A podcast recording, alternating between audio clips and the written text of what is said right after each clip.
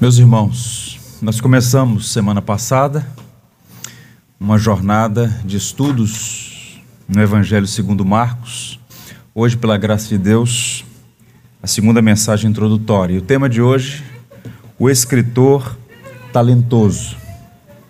Pois bem, o Novo Testamento, ele é aberto, ele começa com quatro livros muito especiais. Nós sabemos disso. Mateus, Marcos, Lucas e João. E os quatro evangelistas, eles escreveram com o objetivo fundamental de responder a uma pergunta, a mais importante das perguntas: quem é Jesus? E a resposta a essa pergunta, ela é maravilhosa. A identidade de Jesus e consequentemente a sua missão. E olhando para as páginas do Novo Testamento, algumas pessoas podem questionar, no primeiro momento, por que é necessário ter quatro evangelhos e não apenas um, tendo em vista que, ao que tudo indica, os quatro parecem tratar o mesmo assunto, a pessoa de Jesus, a obra de Jesus. Porque um desses autores não juntou todos os fatos e escreveu uma única narrativa completa definitiva sobre a vida e o ministério de Jesus. Pois bem, nós podemos afirmar com segurança que existe apenas um evangelho, visto sob quatro perspectivas diferentes. Isso é bom, é bom que seja assim. Por quê? O evangelho pode ser comparado a um diamante, rico, precioso, que deve ser acessado por quatro perspectivas diferentes para que a beleza, a glória, a majestade sejam expostas. O evangelho é apresentado por quatro homens que deliberadamente dão ênfases específicas que juntam, revelam a glória de Cristo. É? Eu diria que a vida, o caráter, o ministério de Jesus são tão ricos, tão multifacetados, que essas obras se complementam.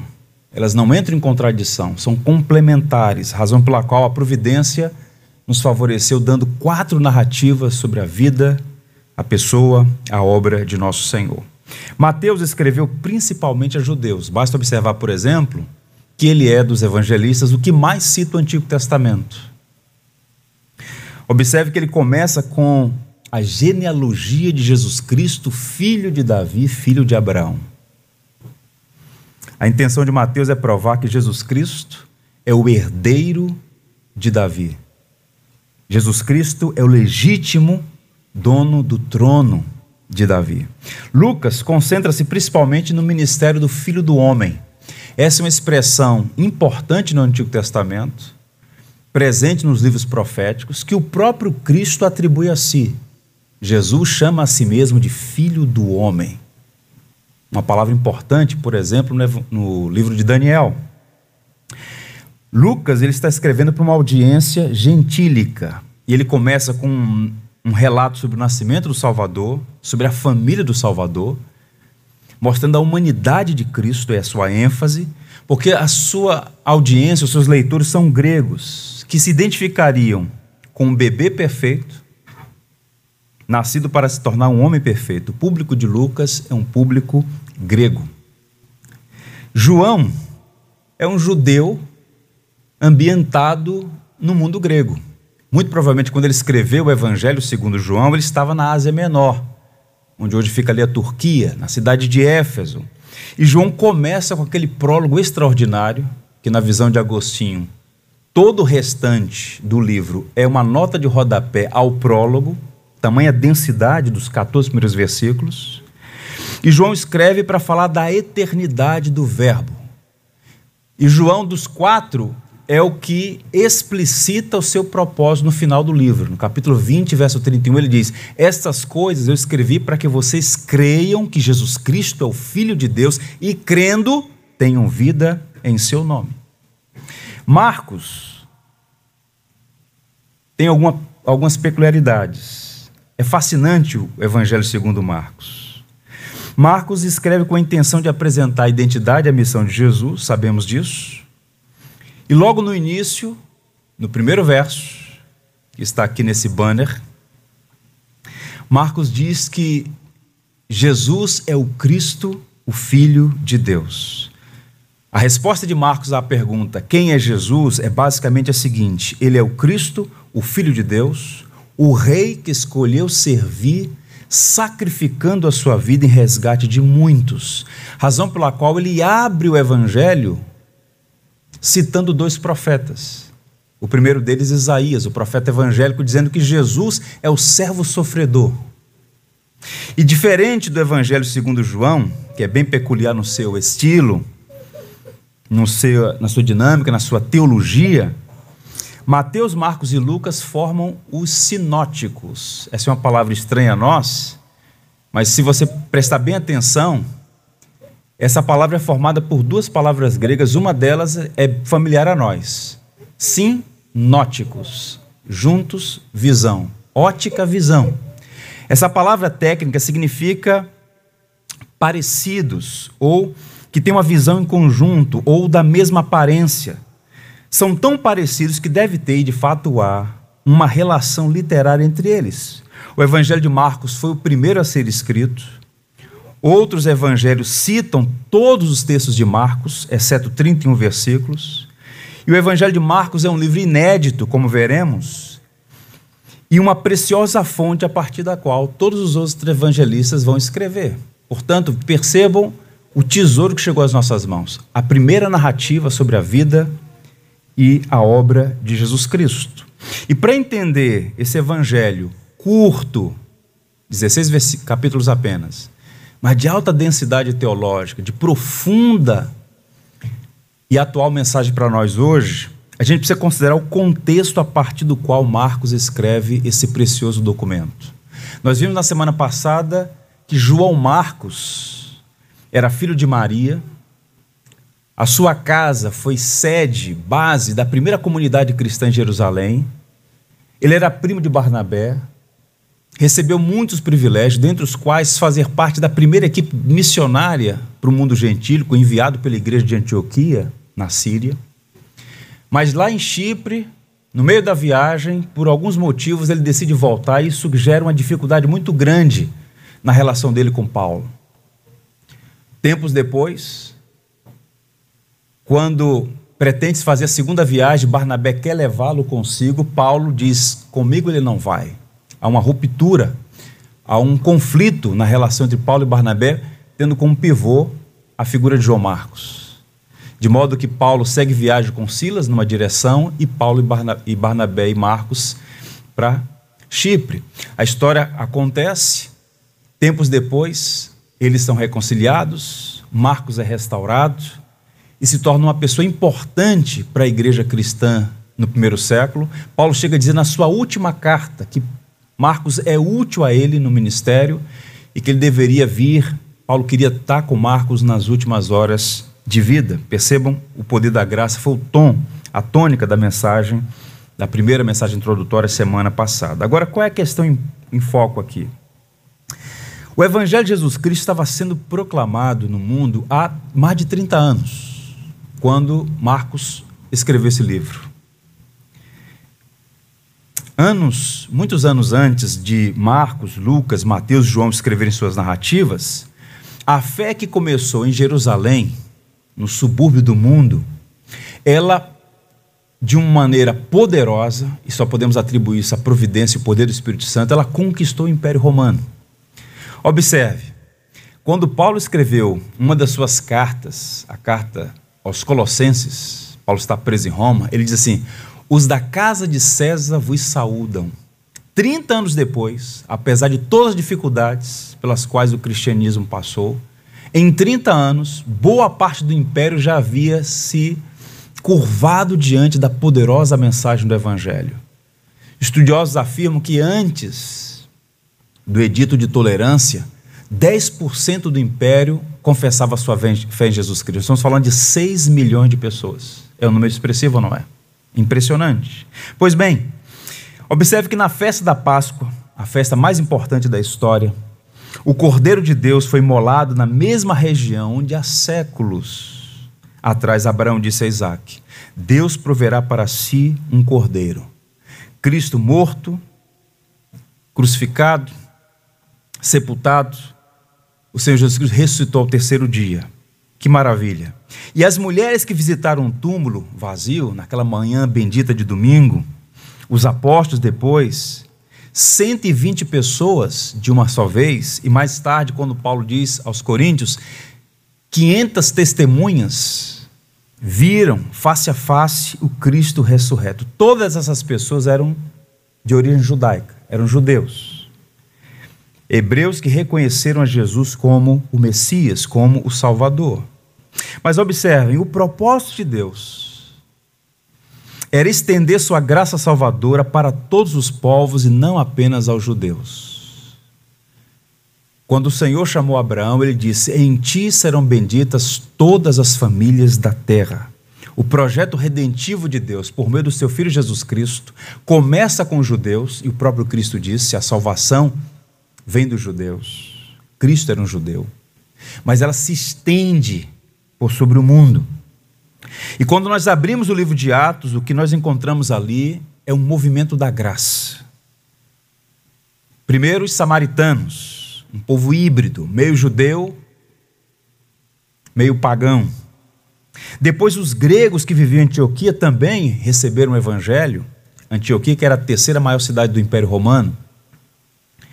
Mais à frente, com Paulo e Barnabé e o próprio João Marcos, o evangelho ganha o mundo gentílico nas missões, nas expedições, três delas são mencionadas no livro de Atos. Interessante notar que mesmo aqueles apóstolos evangelistas que não são mencionados no livro de Atos saíram pelo mundo pregando o evangelho. De modo que quando o livro de Marcos foi escrito, como nós veremos na década de 60, o mundo romano, o império romano, está ouvindo o evangelho de nosso Senhor Jesus Cristo. Conforme o próprio Cristo disse numa das parábolas, o grão de mostarda, insignificante, tornou-se uma árvore frondosa. E o Evangelho cobriu o mundo como as águas cobrem o mar. Agora, o contexto imediato deste movimento da graça, a partir do qual Marcos escreve este livro precioso, é Roma. Os judeus em Roma é um caso muito curioso, porque a comunidade judaica em Roma era muito grande, forte, expressiva. Há registros da presença de judeus em Roma no ano 140 a.C. No início do primeiro século, havia 40 mil judeus na capital do império. E no futuro, depois da guerra judaica, depois da destruição de Jerusalém no ano 70, haveria mais judeus em Roma do que em outras partes do império. É o que hoje, por exemplo, é Nova York há mais de um milhão de judeus na cidade de Nova York. Então, Roma, em algum momento, passou a ser a capital dos judeus. Um fluxo impressionante de judeus moravam naquela cidade, a maior do mundo, com mais de um milhão de habitantes. Só para vocês terem uma ideia, havia 13 sinagogas em Roma, e os primeiros judeus que foram levados para lá como capturados de guerra, escravos, as futuras gerações já de libertos se estabeleceram ali por conta da vocação comercial. Judeus são bons no comércio, estabeleceram naquela cidade de grande fluxo comercial e cresceram substancialmente. E os judeus que viviam em Roma, percebam isso, como bons judeus, eles faziam esse movimento de peregrinação a Jerusalém pelo menos uma vez por ano, em uma das três grandes festas. E uma dessas festas, aprove a Deus, que fosse justamente aquela festa na qual Cristo foi crucificado e ressuscitado. E Pedro, pregando no capítulo 2, ele está pregando para uma audiência judaica de gente de várias partes do mundo, da Betínia, do Ponto, da Capadócia, do norte da África, e havia judeus de Roma. E quando Pedro prega no poder do Espírito Santo, o que é que Lucas diz? Que 3 mil pessoas se converteram, dentre as quais judeus que viviam em Roma. E quando esses judeus voltam para Roma, eles fundam ali uma comunidade cristã primeira. Na contramão do que muitos pensam, a igreja em Roma não foi fundada pelo apóstolo Pedro, não foi fundada pelo apóstolo Paulo, muito provavelmente por judeus que reconheceram Jesus como Messias, que foram alcançados pela graça salvadora mediante a pregação do apóstolo Pedro no capítulo 2. E no primeiro momento, as autoridades romanas não viam nenhum distintivo entre o cristianismo e o judaísmo. As autoridades romanas não estavam nem aí para o cristianismo no primeiro momento. No máximo, eles percebiam, julgavam ser uma ramificação do judaísmo, um problema periférico, um problema dos judeus, que eles resolvem entre eles esses conflitos. E os judeus conquistaram a muito custo o título de religião lícita. Havia religiões que não podiam ser praticadas no império, mas o judaísmo podia ser praticado. Não havia perseguição aos judeus naquele primeiro momento. Mas, de acordo com o historiador Suetônio, Caio Suetônio, o imperador Cláudio, no ano 41, expulsou os judeus de Roma, todos eles. Quase 50 mil pessoas expulsas da noite para o dia. Tente imaginar isso. E o texto vai dizer, documento histórico, que os problemas estavam relacionados a um tal de Crestos, que muitos estudiosos, boa parte deles não cristãos inclusive, acreditam que é uma referência a Cristo, tendo ali apenas um erro de grafia. Deixa eu ler para vocês o documento. Como judeus, a instigação de Cresto não deixassem de provar distúrbios, provocar distúrbios, o imperador Cláudio expulsou-os de Roma. Esse fato está registrado em Atos, capítulo 18. Áquila e Priscila, dois líderes da igreja em Roma, tiveram que sair de Roma, porque houve esse decreto imperial. Os judeus saíram de lá. Quando Paulo escreveu a carta aos Romanos, no ano 55, a maioria dos cristãos em Roma era constituída de gentios, pessoas que não tinham origem judaica. E mesmo com o regresso dos judeus, com a morte do imperador Cláudio, a igreja em Roma, tal como em outros lugares, tornou-se majoritariamente gentílica.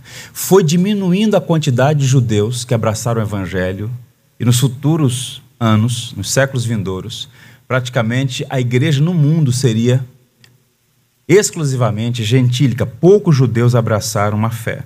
O livro de Marcos ele está sendo escrito na esteira desses eventos. Para ser mais preciso, a partir do ano 64, quando eclode a primeira grande perseguição contra os cristãos. Se a gente não entender isso, a gente não vai entender os motivos pelos quais ele seleciona episódios, frases, momentos da vida do ministério de Jesus Cristo. É o Espírito quem está guiando, mas o autor suas intenções estão presentes lá também. A teologia por trás da narrativa do texto bíblico. E o que é que nós sabemos ter acontecido no ano 64? Para ser mais preciso, no dia 18 de julho de 64, começaram as primeiras chamas de um incêndio histórico na cidade de Roma. Um incêndio que durou sete dias. Tente imaginar uma cidade com um milhão de habitantes, com as chamas fervendo por sete dias. A cidade tinha mais de um milhão de habitantes, dos 14 bairros, três foram completamente destruídos. Sete se tornaram inabitáveis. Apenas três ficaram ilesos. E o imperador Nero, considerado por muitos um demente psicopata, que há cinco anos havia matado a própria mãe Agripina e que recentemente havia assassinado a própria esposa Otávia, um homem perturbado, ele está sendo acusado de ser o mandante do crime. Há muitas histórias relacionadas a isso. E havia boatos sobre as razões do incêndio. Um deles, repito, pairava sobre Nero, que havia mandado atear fogo a Roma para reconstruí-la. Há testemunhos que, de do alto do Palatino, com uma lira nas mãos, ele tocava e olhava para Roma como se fosse uma Troia sendo incendiada. Pois bem, havia ali uma revolta, uma comoção, e ele então, como articulista que era, ele buscou fazer algumas coisas para minimizar sua impopularidade. Duas decisões, uma delas tem relação direta com o livro de Marcos. Primeiro, tomou medidas populares no sentido de abrir os jardins da própria casa para receber os desabrigados. Um ato bom de político, né? Abre ca a casa, o jardim, coloca as pessoas lá, os refugiados, os desabrigados. Ele baixa o preço do trigo corta os impostos da alimentação, distribui alimentos gratuitos para os mais pobres, oferece indenizações aos proprietários de imóvel que haviam perdido seus bens, mobiliza o exército e a marinha para remover os escombros e lançar os fundamentos da nova Roma que ele havia projetado. E com essas medidas diminui a sombra acusatória de que ele teria sido o mandante do incêndio criminoso. Mas ainda há uma insatisfação no ar. E aí, Nero toma atitude diabólica de promover uma distração ele queria oferecer ao povo uma distração. E por razões que os historiadores debatem, Nero acusou os cristãos de serem responsáveis pelo incêndio. Ele decide então usar a máquina estatal para persegui-los. Muitos dos cristãos moravam nos bairros que não foram afetados, então ele é um bom argumento. Foram eles que colocaram fogo na cidade. Vejam as casas deles. E então começa a primeira grande perseguição contra os cristãos. E está documentado dentre os historiadores, Tácito, o historiador romano, ele diz que foram dias difíceis.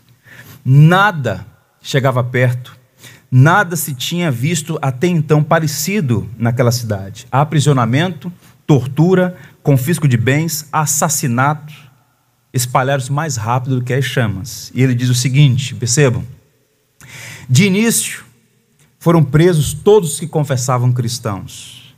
Acrescente-se que, uma vez condenados à morte, eles se tornavam objetos de diversão.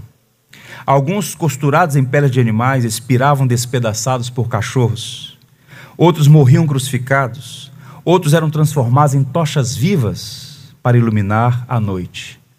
Quem já foi à Itália, especialmente ali no Vaticano, onde está construída hoje a Basílica de São Pedro, naquele sítio, naquele lugar, foi montado um circo, uma arena de crueldades, de horrores contra os cristãos. Foi tão forte o que aconteceu naqueles dias que as pessoas de consciência reta, de Suetônio, tinham piedade dos cristãos, famílias sendo destruídas à luz do dia. Por muito tempo isso aconteceu ali. Foi nesse contexto de perseguição nerodiana que os apóstolos Paulo e Pedro foram mortos. Paulo decapitado na Via Ápia, a entrada da cidade, a principal via de acesso à cidade de Roma naqueles dias, e Pedro, condenado a ser crucificado, segundo a tradição, pediu para ser crucificado de cabeça para baixo, que não era digno de passar pelo mesmo tipo de suplício que o seu Senhor. É nesse contexto de igreja, debaixo da tirania, de perseguição, de perplexidade, de tristeza, de questionamentos, que o livro de Marcos é escrito. Eu sei que há um debate sobre a data do livro, mas muito provavelmente esse livro foi escrito entre o ano 64, quando acontece o primeiro movimento de perseguição, até o ano 70, quando Jerusalém é destruída pelos romanos, pelo general Tito, que veio a ser imperador também. Portanto, o Evangelho segundo Marcos foi escrito com propósitos teológicos e pastorais. Marcos está tentando responder a seguinte pergunta: quem é Jesus? Qual é a missão de Jesus? Era preciso que houvesse uma narrativa acessível aos cristãos sobre a pessoa e obra de Jesus para a instrução e para o encorajamento. Os principais líderes da igreja tinham sido mortos. Era uma igreja expressiva do ponto de vista numérico. Algumas cartas já estavam em circulação, por exemplo, a carta de Paulo aos Romanos, mas ainda não havia uma narrativa sobre a vida e a pessoa de Jesus. O que Marcos está dizendo nas entrelinhas desse livro precioso é que o fim do mundo não viera com a perseguição sofrida. O Evangelho de Marcos foi escrito de forma que servisse para fortalecer e guiar os discípulos de Jesus naquele período de condição de tristeza e dúvida, de perigos e perseguições. Agora percebam vocês, no decurso dessa série de estudos, como esse livro é atual. Quatro palavras: tristeza, dúvida, perigo e perseguição. Nada descreve mais o cenário no qual os cristãos estão envolvidos senão esse: tristeza, dúvida, perigos e perseguições. E é um livro inédito, porque até o século XVIII, isso é interessante, a ordem proposta por Agostinho predominava. Agostinho foi um dos grandes teólogos do milênio passado, um gigante. E Agostinho afirmou, e todo mundo seguiu Agostinho nessa direção, seguindo a ordem cronológica seguinte: Mateus primeiro, depois Marcos, fazendo um resumo de Mateus, e por fim Lucas. Essa ideia prevaleceu por muito tempo. Hoje, pelo menos desde o século XVIII, depois de muitos estudos, sabe-se que de fato Marcos é o primeiro livro escrito dos quatro evangelhos. E Marcos foi uma espécie de bandeirante do evangelho, abrindo um caminho para que outros viessem atrás dele. Nada semelhante havia sido escrito antes. E não se trata de uma biografia sobre Jesus. Marcos já começa dizendo o seguinte: não é uma biografia. Eu estou falando sobre um ser que é homem e divino. Ele é o Cristo e ao mesmo tempo o Filho de Deus. Marcos começa o seu livro fazendo essa afirmação. Agora vejam as curiosidades desse livro. Ele classifica o seu trabalho sob um novo nome: é um evangelho. Um evangelho. Princípio do evangelho de Jesus Cristo, Filho de Deus. Ele nada informa sobre o nascimento e infância de Jesus. Ele tem um foco específico. É um livro que tem celeridade, ele tem pressa. Há uma dinâmica no livro de Marcos. Ele apresenta um breve resumo do primeiro sermão de Jesus. Ainda esse mês, com a graça de Deus, vou pregar um, um sermão com esse tema. O primeiro sermão de Jesus foi registrado por Marcos, uma sinopse no versículo 15. Ele dedica um terço do livro à morte de Jesus. Pare para pensar. São 16 capítulos. Um terço do livro é sobre a morte de Jesus. Apenas um versículo sobre a ressurreição. Seu trabalho é estranhamente curto 16 capítulos. Ele gasta um tempo impressionante na relação de Jesus com os discípulos, mostrando que há uma preocupação não apenas em trazer teologia às pessoas, mas mostrar como a palavra de Deus pode transformá-las. O discipulado, em Marcos, é um tema importante. A ênfase de seu evangelho é a ação. Marcos, por exemplo, tem apenas 18, tem 18 milagres e apenas quatro parábolas. Marcos está mais interessado no que Jesus fazia do que o que ele ensinava. Marcos está escrevendo para uma audiência romana que era ao contrário dos gregos, mais de ação do que de reflexão. Eles querem ver o que Jesus fazia. E Marcos está escrevendo para uma igreja que está no meio de uma fornalha acesa e Marcos está dizendo: vejam o que Cristo fez, vejam quem Cristo é. O Dr. William Hansken ele afirma que Marcos tem três características básicas: brevidade, intensidade e organização. Eu já disse aos irmãos, ele é o mais curto. Só para vocês fazerem uma comparação, Lucas tem 1147 versículos. Marcos apenas 661. É quase metade. Mateus registrou mais de 40 parábolas, Marcos apenas 4. Marcos selecionou 278 palavras proferidas por Jesus, o que é bastante coisa. Mas Mateus tem 640 40 palavras de Jesus. Então percebam o foco de Marcos. Então é um livro que tem brevidade, intensidade também. Em que sentido? Só no Evangelho de Marco você encontra alguns elementos que mostram vivacidade, intensidade. Marco tentando focar nas emoções. Alguns exemplos. No deserto, na tentação de Jesus, só Marco escreve o seguinte: Jesus estava com as feras, mas os anjos o serviam. Quando João Batista foi decapitado por mando de Herodes Agripa, é dito o seguinte: que Herodias odiava a João. Só Marcos essa expressão odiava. Há vários elementos que mostram essa tentativa de dar vivacidade à narrativa bíblica. E há também uma organização cronológica impressionante. Se você pegar o Evangelho segundo Lucas, aquele incidente em que os judeus querem matar Jesus logo nos primeiros dias do seu ministério em Nazaré, na Galileia, Lucas coloca no início do livro Marcos coloca no meio do livro. Marcos está seguindo uma ordem cronológica. Papias, o grande pai da igreja, do primeiro, segundo século, ele disse que Marcos está seguindo uma ordem, registrando as memórias de Pedro.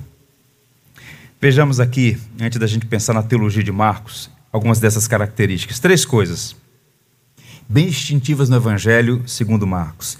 Estilo literário singular, ele tem uma apresentação ampla e coesa da mensagem, e uma capacidade impressionante de persuasão. Algumas coisas para os irmãos terem em mente ao ler, ao estudar essa, esse livro tão precioso. Uso de palavras-chave. Há uma palavra em Marcos que aparece 41 vezes. Se você fizer uma leitura atenciosa, vai encontrar. Imediatamente, prontamente, rapidamente, sem demora. A ideia de movimento Marco ele está escrevendo com uma celeridade a fim de alcançar a sua audiência romana. Em Marcos a gente encontra Jesus viajando de um lado para outro. Marcos não registra sermões. Sua ênfase é o que Jesus fez.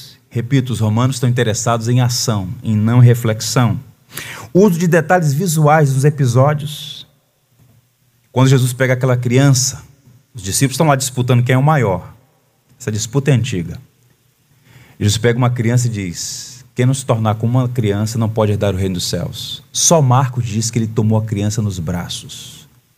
Marcos está registrando o que alguém viu. São as memórias de Pedro.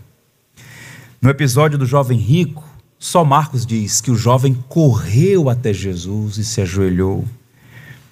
Marcos diz, ainda nesse episódio, que Jesus, fitando o amor. Tente imaginar a cena. Quando aquele rapaz corre na direção de Jesus, bom mestre, que farei para herdar a vida eterna? Marcos diz que Jesus olhou nos olhos dele e o amou. Só Marcos dá essa informação. E o resultado? Marcos também diz que ele retirou-se triste, porque tinha muitos bens. Os bens eram um laço na vida dele, era o ídolo que roubou dele o tesouro maior. Então há várias passagens que apontam nessa direção, episódios marcantes. A tradução de palavras em aramaico, por exemplo, Boanerges, filhos do trovão, só Marcos fala sobre isso. Porque Marcos está pegando palavras em aramaico e traduzindo para o grego. Boanerges, Talita, Cume, Efatá, Aba, Corban. Explicação de costumes judaicos Marcos explica que duas pequenas moedas de cobre correspondem a um quadrante. Qualquer romano sabia o que significava isso. Que o aulê, o palácio, em aramaico, era o, o pretório, a residência oficial do administrador romano em Jerusalém. Marcos vai mostrando essas coisas todas. Cheio de latinismos, uma expressão técnica para mostrar uma tentativa de explicar costumes judaicos para uma audiência romana. Por exemplo, no que tange aos termos militares, legião, pretório, centurião, termos comerciais, denário, quadrante, sexto, imposto. A audiência de Marcos é uma audiência latina, é uma audiência romana. Para citar um autor muito capaz, o James Edwards, ele diz o seguinte: Marcos escreve para leitores gregos cuja estrutura primária de referência era o Império Romano cuja linguagem nativa era evidentemente o latim, e para os quais a terra e os etos judaicos de Jesus não lhes eram familiares. Então percebam, o Espírito Santo não anula a realidade, o contexto. Cada um desses autores, com seus predicados e com seus vícios, foram os instrumentos da providência para escrever.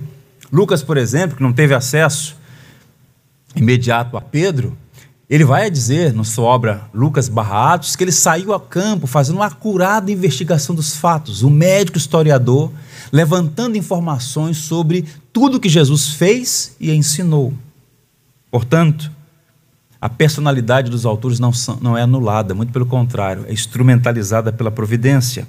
A apresentação ampla e coesa da mensagem, isso é interessante porque ele é um habilidoso escritor. E eu queria chamar a atenção de vocês para isso. Vejam como Deus faz as coisas.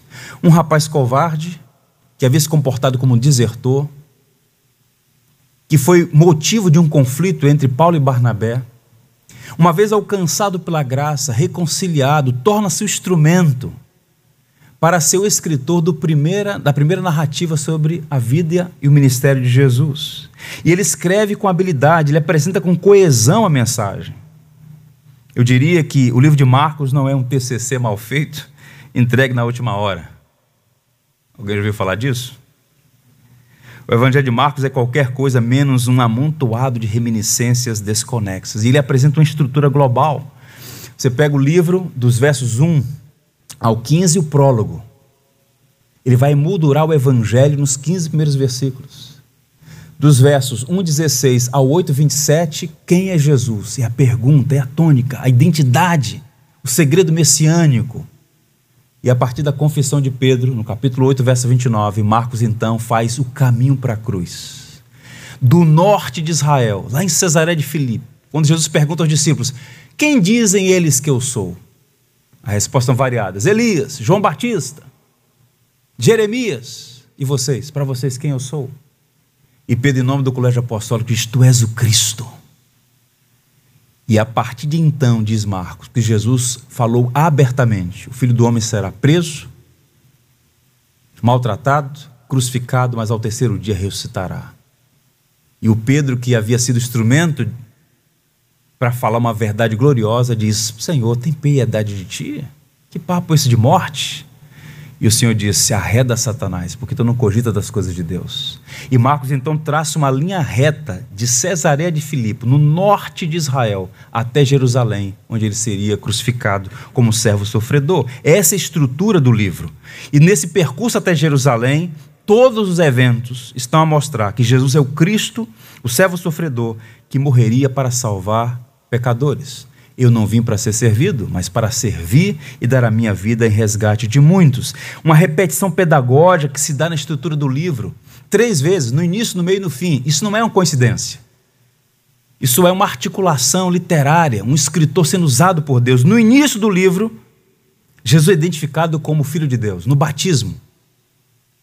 O Espírito Santo vem em forma corpórea de uma pomba e é ouvido uma voz: Este é o meu filho no meio do livro, na transfiguração, mais uma vez, há uma voz que diz: Esse é o meu filho em quem tem o meu prazer.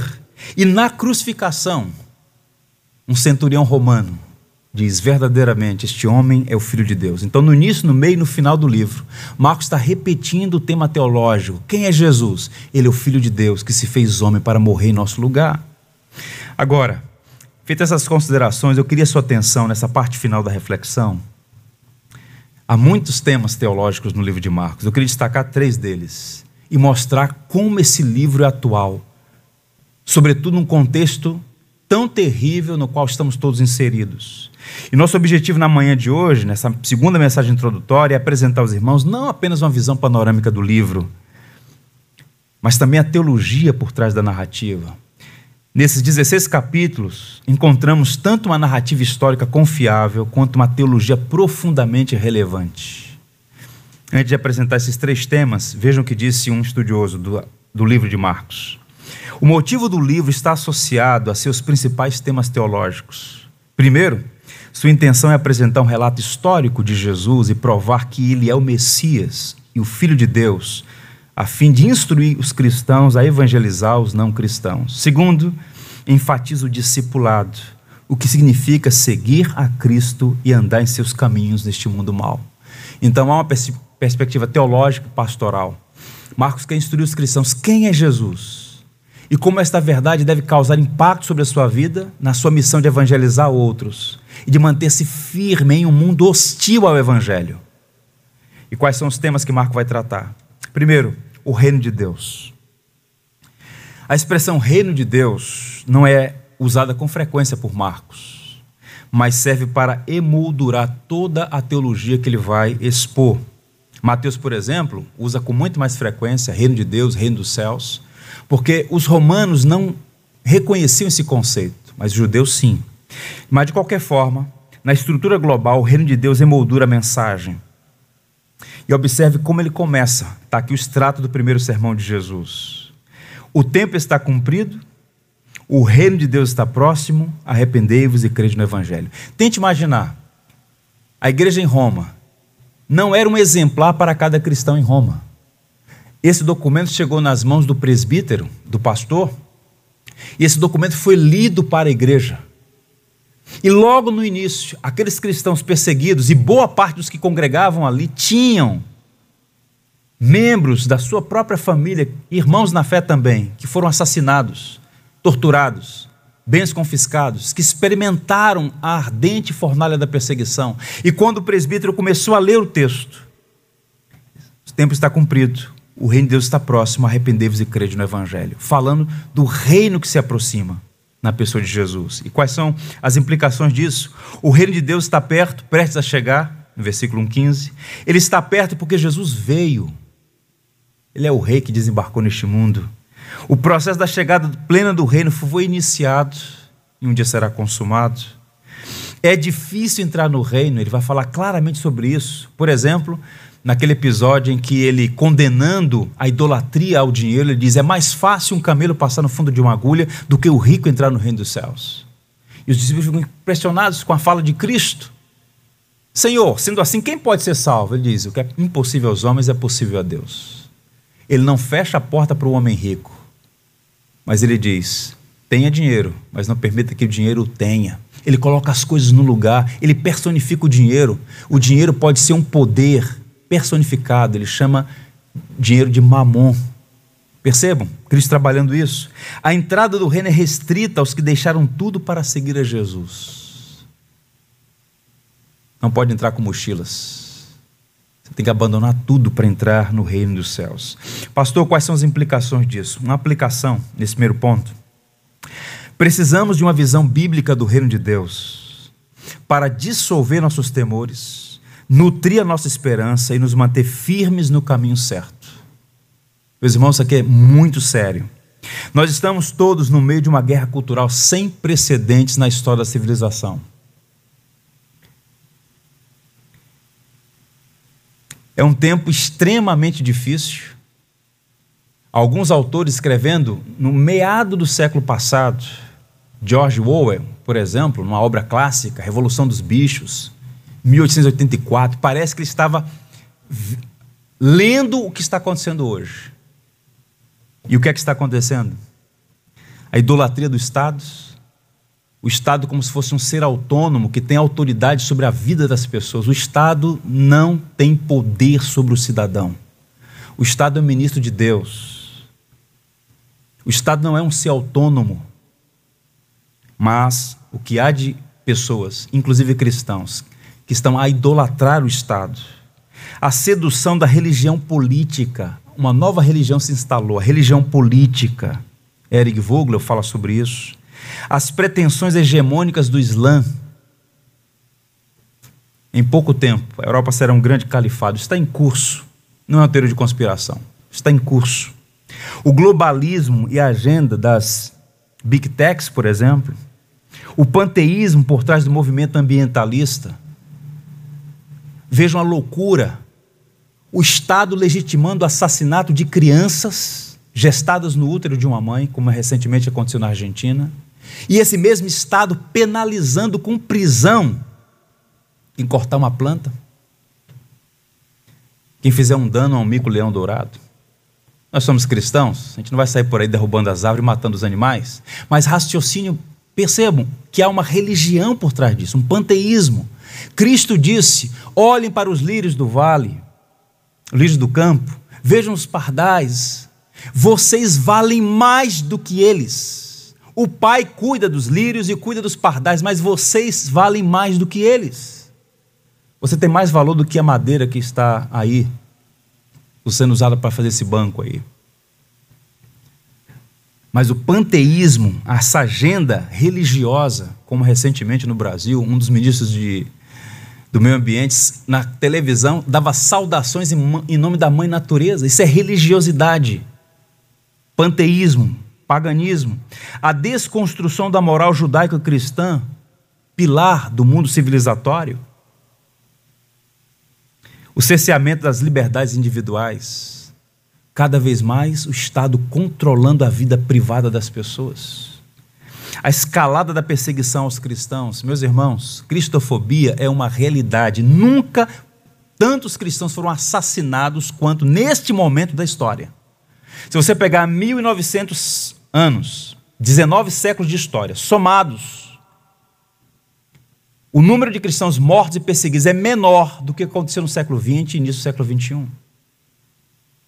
Mas as grandes corporações omitem a realidade. Há, de fato, uma perseguição em curso contra os cristãos. Marcos está escrevendo o seu livro para se dirigir a uma população, a uma membresia, a um grupo de cristãos que está diante de uma realidade terrível. E o que é interessante notar, que quando Marcos escreveu o seu livro, havia um Nero ateando fogo em Roma. Hoje nós temos mil Neros fazendo coisas piores. A civilização ocidental está em chamas. O maior filósofo brasileiro do século passado foi um chamado Mário Ferreira dos Santos. Ele escreveu um livro chamado Invasão Vertical dos Bárbaros. Nós estamos debaixo de uma invasão de bárbaros. Mas isso não é novo, em certo sentido. Há uma história muito curiosa relacionada a um livro que é chamado de A Filosofia da História, um livro escrito por Agostinho, A Cidade de Deus, uma obra clássica.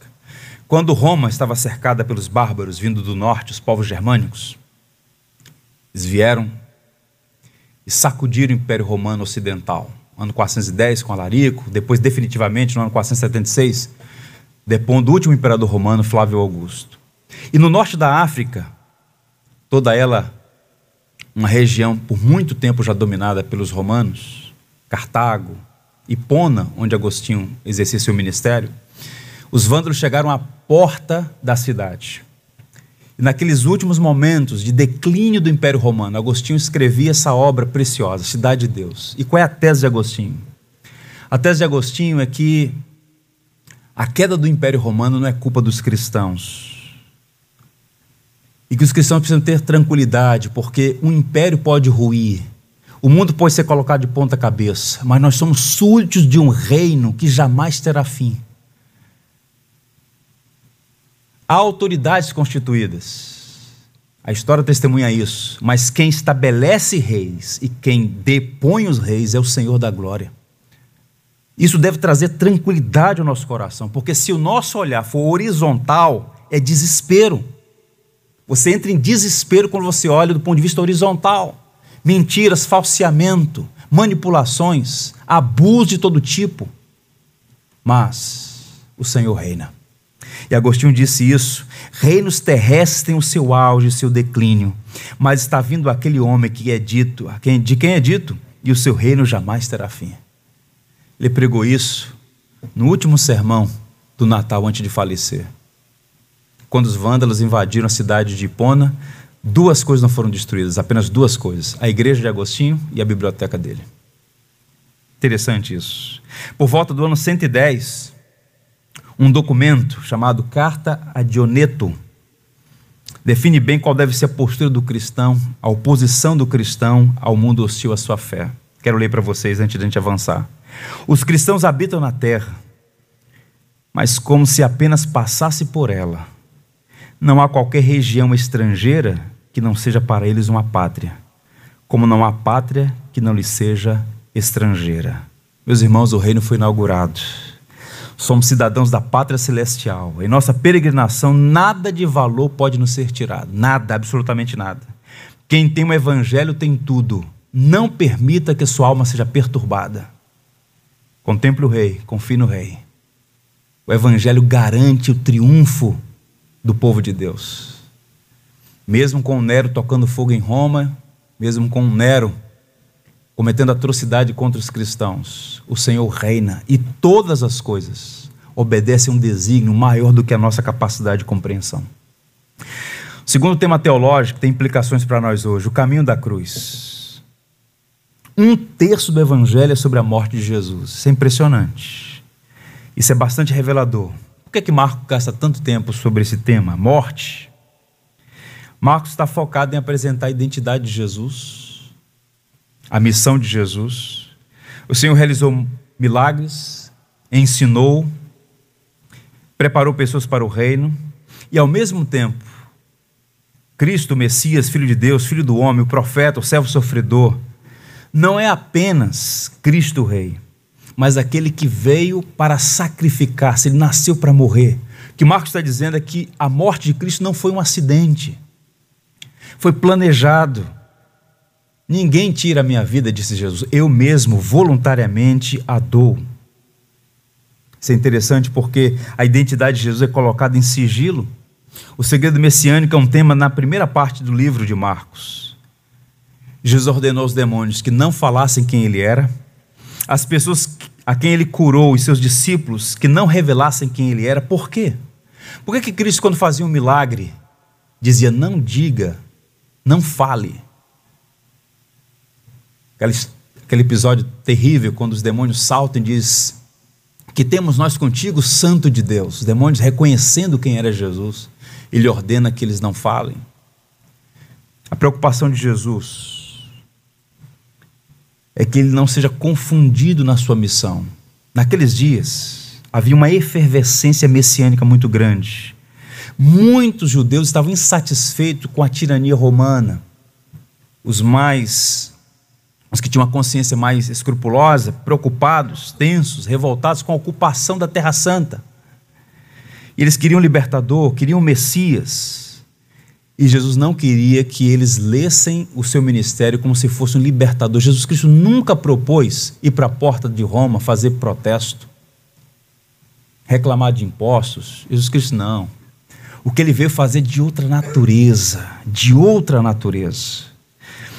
Marcos tem dois propósitos ao escrever essa obra: provar que Jesus não morreu como revolucionário político e destacar a morte de Cristo como emblema de sua glória, pois foi no Calvário que Jesus derrotou principais e potestades. Paulo chega a dizer que ele, Cristo, na cruz, expôs a completa vergonha principais e potestades. Observe então, capítulo 8, verso 31. Começou ele a ensinar-lhes que era necessário que o filho do homem sofresse muitas coisas, fosse rejeitado pelos anciãos, pelos principais sacerdotes e pelos escribas, fosse morto e que depois de três dias ressuscitasse. Jesus diz isso logo após a confissão de Pedro. Em outras palavras, o caminho da cruz não foi um acidente, foi algo planejado. Desde a fundação do mundo, o Cordeiro de Deus estava planejado. E qual é a implicação disso? O que é que nós podemos aplicar hoje, aqui e agora? A mensagem da cruz deve ser o fundamento da nossa fé, o conteúdo da nossa pregação, o motivo da nossa alegria e a certeza da nossa vitória final. A cruz, a mensagem da cruz. Mas é impressionante como tantas igrejas abandonaram o evangelho para entreter as pessoas. Reduziram a mensagem do evangelho à prosperidade, a confortos. Homens sem juízo e sem temor prometem o que Deus não prometeu, só negam o Evangelho. O Evangelho não é o que você faz para ser salvo, o Evangelho é o que Cristo fez. Você não pode fazer nada para ser salvo, absolutamente nada. O ato de crer e até mesmo o seu arrependimento, de uma maneira misteriosa, não podem ser produzidos por você. Mortos não decidem sair do túmulo. É Cristo quem chama soberanamente. Peter Forsyth, um pregador inglês, disse assim: Cristo é para nós o que é a cruz. Tudo o que Cristo foi no céu e na terra foi colocado no que ele fez aí. Cristo, repito, é para nós justamente o que a cruz é. A pessoa não pode compreender a Cristo até que compreenda a sua cruz. Você precisa, nesse ano que começa, 2021, ampliar o seu entendimento sobre a mensagem da cruz. Você acha que sabe. Criado na igreja, já ouviu 400 mil sermões, você acha que sabe o que é cruz. Martin Lloyd Jones era um pregador na costa leste da Escócia. À porta, ele recebe os cumprimentos da membresia. Uma senhora olha para ele e diz: Pastor, eu tenho orado pelo irmão.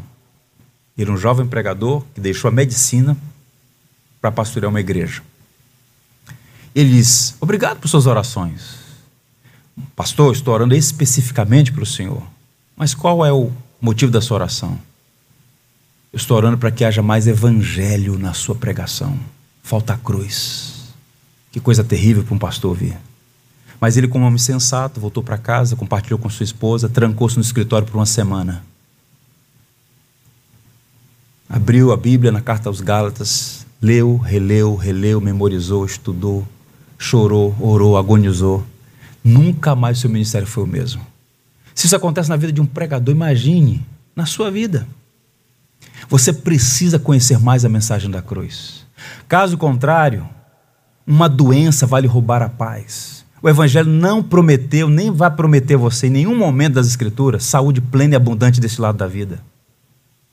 O Evangelho não vai prometer você uma vida onde a conta bancária nunca vai experimentar vermelho, onde uma tragédia não vai lhe alcançar. O que o Evangelho afirma é que nada ou ninguém poderá lhe separar do amor de Deus que está em Cristo Jesus. Que circunstâncias mudam, que adversidades surgem, que conflitos acontecem, que lágrimas rolam, mas nós temos um Cristo ressurreto ao nosso lado, que sabe o que é dor, que experimentou as dores mais excruciantes por amor a nós e que poderia ter descido daquela cruz quando foi zombado, desce da cruz e acreditaremos em você. Mas ele, tendo amado os seus, amou até o fim. Porque há algo além da sepultura, meus irmãos. E quando um cristão abraça o Evangelho, a mensagem da cruz, a graça de Deus nem em Jesus Cristo, ele sofre, ele tem dúvidas, ele tem inquietações, mas elas não têm a palavra final. Cristo nos sustenta. E por fim, o custo do discipulado é uma temática recorrente no Evangelho segundo Marcos. Enquanto estava pensando nisso, me deu uma saudade de Israel. Que lugar agradável. Se você puder visitar Israel, faça isso. Não com aquela mentalidade pagã de achar que a oração lá é mais forte do que aqui. Mas porque o país é muito agradável, em vários sentidos. E no norte de Israel, cerca de 150 quilômetros de Jerusalém, na região da Galileia, há um sítio arqueológico chamado Banias. E o lugar é muito bonito, agradável, um lugar verde. Fica no sopé do Monte Hermon. E as fontes de Bânia formam um dos três afluentes do Rio Jordão. É impressionante. Aquela água fluindo, aquele rio alimentando o Jordão. E naquela região estava localizada a cidade de Cesaré de Filipe, onde hoje é apenas ruínas, um pequeno sítio arqueológico. E é nessa cidade, Cesaré de Filipe, no norte, no extremo norte de Israel, que então Pedro faz a confissão: Tu és o Cristo. E a partir dali, Marcos traça um roteiro do norte, 150 quilômetros, até Jerusalém. E nesse caminho, que é metade do livro, acontece o discipulado intensivo dos últimos dias. Durante três anos, eles foram discipulados fraquejaram, vacilaram, falaram bobagem, fizeram bobagem. E Cristo pacientemente cuidando deles todos. Mas nessa última hora, o discipulado intensifica. E o capítulo 8, verso 29 é a chave teológica, quando Pedro diz: Tu és o Cristo. E Marcos, o escritor talentoso, coloca uma dobradiça literária no meio do livro. 16 capítulos, no meio do livro ele muda a chave. Agora chegou a hora, vamos para Jerusalém para morrer. E naquela jornada para Galiléia até Jerusalém, todo o ministério de Jesus é treinar os discípulos. Agora vejam isso. A dura e necessária palavra de Cristo aos seus discípulos e a você, a mim, a nós todos. Então, convocando a multidão e juntamente os seus discípulos, disse-lhes: Se alguém quer vir após mim, a si mesmo se negue, tome a sua cruz e siga-me. Quem quiser, pois, salvar a sua vida, perdê-la-á, e quem perder a vida por causa de mim e do Evangelho, salvá-la-á. Que proveita o homem ganhar o mundo inteiro e perder a sua alma? Que daria um homem em troca de sua alma? Percebam, Pedro faz a confissão e de imediato Cristo começa a falar sobre as implicações de segui-lo. Não é simplesmente ser membro de uma igreja, frequentar a igreja quando der na telha, quando for conveniente. Meus irmãos, o Ocidente, com a sua democracia, com a sua liberdade, criou um laço para nós todos. Achar que ser membro da igreja é como ser membro de um clube. Seguir a Jesus tem implicações, custa a própria vida. Como Bonhoeffer disse, Cristo diz: Venha até mim e morra. É renunciar à própria vida. É interessante porque a palavra rabi mestre, que aparece com frequência no Evangelho segundo Marcos, é a ideia desse treinador, desse professor, desse mestre, esse rabone. Ele chama os discípulos, envolve-os na missão, comissiona os apóstolos, confere autoridade, envia-os como missionários à Galiléia e diz: Vocês precisam negar a si mesmos, tomar a minha cruz e seguir. Marcos dá atenção especial a esse discipulado porque sabia que os discípulos lutaram com fracassos e aquela igreja para a qual ele escreve, a igreja em Roma no primeiro século, contexto de perseguição, era uma igreja onde muitos cristãos, muitos discípulos estavam tutibiando. E aí Marcos então diz, usando as palavras de Cristo: quem quiser salvar a vida vai perder, mas quem perder, por amor ao evangelho, vai salvar. Que daria o homem em troca de sua alma? Que coisas extraordinárias estão sendo ensinadas aqui, meus irmãos. Que coisas maravilhosas. Caminhando para o final, o Stott, nosso professor, diz assim: em toda a história, Marcos se preocupa com o discipulado, seus privilégios, obstáculos, perigos, desafios e perplexidades. Esta é a ênfase marcante do Evangelho de Marcos. De forma muito humana e animadora, ele revela o quão difícil foi para os primeiros discípulos, seguidores de Jesus, dar os primeiros passos no discipulado. E quão pacientemente perseverou com eles apesar de sua compreensão tão limitada e sua obediência tão frágil. Cristo, com sua paciência resoluta, cuidando, orientando aqueles seus amados discípulos. O que é que nós podemos aprender aqui? Na jornada da fé, seremos tentados a evitar os custos do discipulado, por medo dos perigos e pela sedução do conforto. Mas seguir Jesus é tomar a cruz, é negar a si mesmo. Esse é o princípio geral aqui. O Evangelho de Marcos vai confrontar a nossa natureza, vai examinar a nossa fé. Estamos dispostos, por exemplo, a sofrer por causa do Evangelho? Os cristãos em Roma sofreram com perseguição, sabiam que professar a fé em Cristo era algo muito sério. Não era simplesmente, repito, fazer parte do rol de membros, embora isso tenha o seu valor. Vir ao culto, reconhecer o senhorio de Cristo poderia implicar perder os bens, perder a família, perder a própria vida. Eu quero encerrar compartilhando com vocês um testemunho que eu li alguns anos atrás. É uma obra preciosíssima, recomendo a vocês. O Filho do Hamas. O autor é Mossad Hassan Youssef. Ele escreveu esse livro. Ele era filho do, filho do sheik que fundou o Hamas, que é um grupo terrorista islâmico. E nesse livro ele conta como foi essa jornada da graça de filho de um terrorista islâmico para um genuíno cristão. É um livro impressionante. Inclusive, alguns documentários acessíveis no YouTube, seu testemunho. Hoje ele mora nos Estados Unidos, é um pregador do evangelho. Hassan Youssef. Agora veja o que ele diz. O pai estava preso numa fortaleza em Israel por crimes que cometeu. Meu pai recebeu notícia em sua cela na prisão. Ao acordar, soube que seu filho mais velho se convertera ao cristianismo. De seu ponto de vista, eu havia acabado com meu futuro e também o da família. Meu pai chorou como um bebê e não quis sair da cela. Como costuma acontecer com muitos seguidores de Jesus, a declaração pública de minha fé partiu o coração de meus pais, irmãos e amigos. Como muitos outros seguidores de Cristo, eu me arrependi de meus pecados e sei que Jesus é o Filho de Deus, que se tornou homem, morreu por nossos pecados, ressuscitou entre os mortos e sentou-se à direita do Pai. Para esse rapaz, abraçar a fé em Cristo custou muito caro. O seu pai mandou fazer o funeral dele. A partir de hoje, ele deixa de ser meu filho. Percebam quanto custou esse rapaz a sua fé em Jesus Cristo. Ele é ameaçado de morte em vários lugares do mundo, simplesmente por ter uma origem muçulmana, árabe, e professar que Jesus Cristo é o Filho de Deus, Salvador, que alcançou por sua graça. O livro é extraordinário. Se puder, leiam. Marcos 10, 29 a 30, queria que você lesse comigo. Palavras do discipulado cristão. Está aí, será projetado. Vamos ler juntos?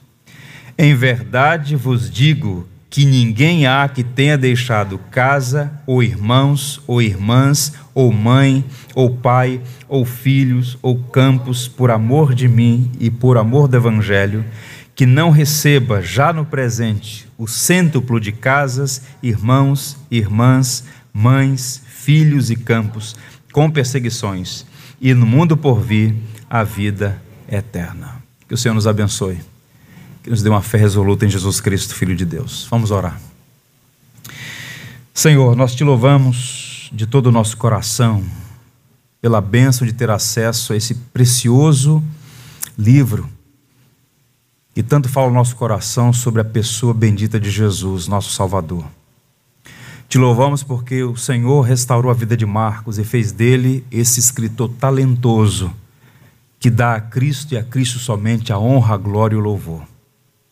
Queremos aprender mais da tua palavra, não para nossa altivez, mas para melhor te servir. Ajuda-nos nessa jornada de estudos no Evangelho segundo Marcos a conhecer mais sobre a pessoa de Cristo, sua missão, o que ele requer de nós. Senhor, queremos ser de fato parecidos com Cristo. Vivemos num mundo mau, existe hostilidade, perseguições. Não sabemos como será o amanhã. Mas nós cremos em Jesus Cristo, Senhor do ontem, hoje e eternamente. Ele é suficiente para guardar o nosso coração de toda ansiedade. Portanto, Senhor, permita que possamos crescer na graça e no conhecimento de Cristo. Permita, Senhor, que possamos ser, pelo Teu Santo Espírito, através da Tua palavra, santificados na verdade, de modo que o Senhor tenha plena liberdade de tratar com cada um de nós, de fazer florescer em nossa vida naquelas áreas mais áridas. Ó oh, Senhor, ajuda-nos, prepara-nos para esse tempo de tanta adversidade, que a nossa fé não esmoreça, muito pelo contrário que essas dificuldades todas possam fortalecer a nossa esperança em Jesus Cristo. O Rei que se fez homem e decidiu servir, oferecendo a própria vida naquela cruz. Ao Cristo ressurreto, a honra, a glória e o louvor, hoje e sempre. Amém. Quero convidá-la a ficar em Por tudo que tens feito, por tudo que vais fazer por tuas promessas e tudo que és. Eu quero te agradecer com todo o meu ser. Agradeço,